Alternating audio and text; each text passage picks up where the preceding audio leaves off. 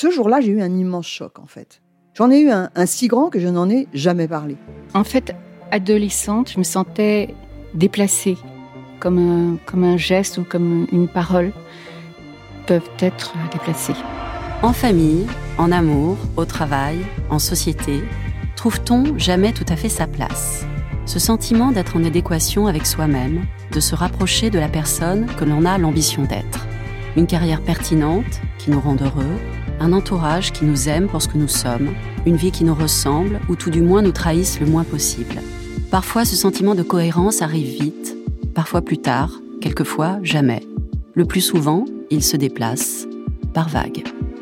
Je suis Marion Ruggieri et dans le podcast Les Vagues, un tout nouveau podcast de Elle, j'interrogerai des personnalités sur le moment où elles se sont senties à leur place pour la première fois, mais aussi le moment où elles se sont senties déplacées. Je me rendrai chez elles ou dans un lieu cher à leurs yeux pour qu'elles me racontent ce jour fondateur où elles se sont dit ⁇ Là, je suis bien, je suis là où j'ai toujours voulu être, et c'est moi. Découvrez et écoutez les vagues à partir du 24 octobre sur toutes les plateformes de podcast. Bonne écoute. I'm Sandra, and I'm just the professional your small business was looking for. But you didn't hire me because you didn't use LinkedIn jobs. LinkedIn has professionals you can't find anywhere else, including those who aren't actively looking for a new job but might be open to the perfect role, like me. In a given month, over 70% of LinkedIn users don't visit other leading job sites. So if you're not looking on LinkedIn, you'll miss out on great candidates like Sandra. Start hiring professionals like a professional. Post your free job on linkedin.com/people today. C'est mon histoire, le rendez-vous iconique du magazine Elle. Les lectrices racontent leurs aventures les plus folles et les plus émouvantes. J'ai couché avec mon étudiant. Vibrez maintenant avec le podcast C'est mon histoire. Troisième étage, salle 310.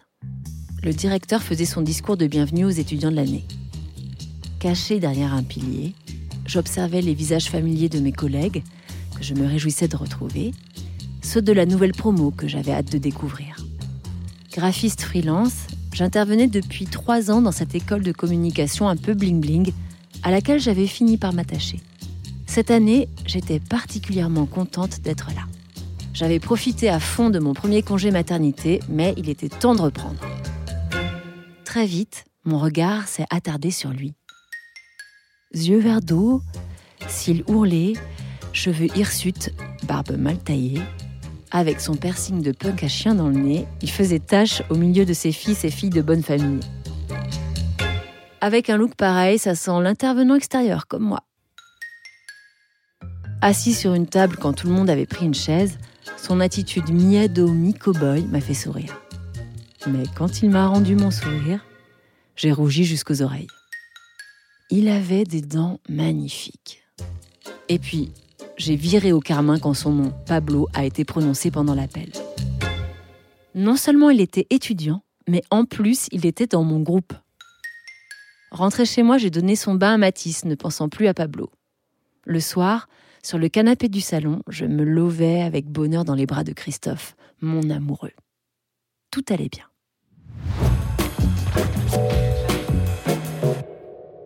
Une semaine plus tard, Pablo a fait un retour fracassant dans mon champ de vision.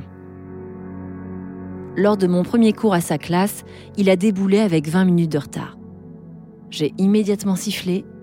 Vous faites ce que vous voulez dans vos squats de pseudo-artistes, mais ici, on est à l'heure. Mon ton cinglant m'a moi-même surprise. Pablo a bredouillé des excuses et s'est assis au fond de la classe, piteux. À la fin de l'heure, il est venu me trouver. Il m'a raconté sa mère célibataire, infirmière de nuit, ses cinq frères et sœurs beaucoup plus jeunes.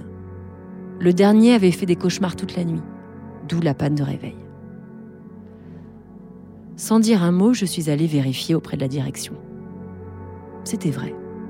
Pablo était l'un de nos très rares boursiers, et s'il s'en cachait, il trimait dur en dehors des cours. Je me suis sentie minable.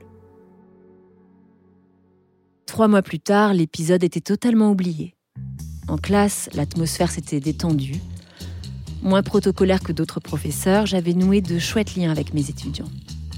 Pablo en profitait au maximum, avec l'insolence de sa jeunesse et l'arrogance délicieuse de ceux qui, sans être beaux, savent qu'ils ont du charme.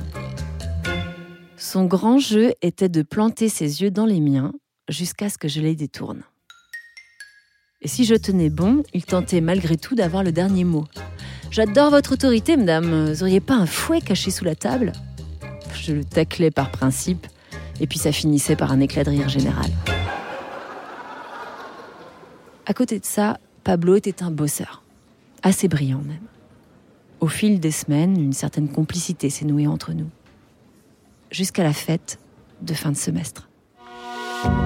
Pour écouter la suite de cette histoire, vous devez être abonné à Elle. Nous vous proposons une offre 100% numérique ou une offre avec votre magazine livré chez vous chaque semaine.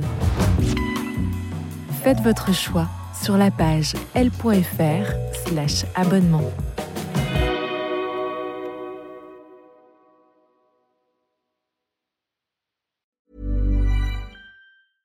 Imagine the softest sheets you've ever felt. Now imagine them getting even softer over time. That's what you'll feel with Bowl and Branch's organic cotton sheets. In a recent customer survey, 96% replied that Bowl and Branch sheets get softer with every wash. Start getting your best night's sleep in these sheets that get softer and softer for years to come. Try their sheets with a 30-night guarantee. Plus, get 15% off your first order at bowlandbranch.com. Code BUTTERY. Exclusions apply. See site for details.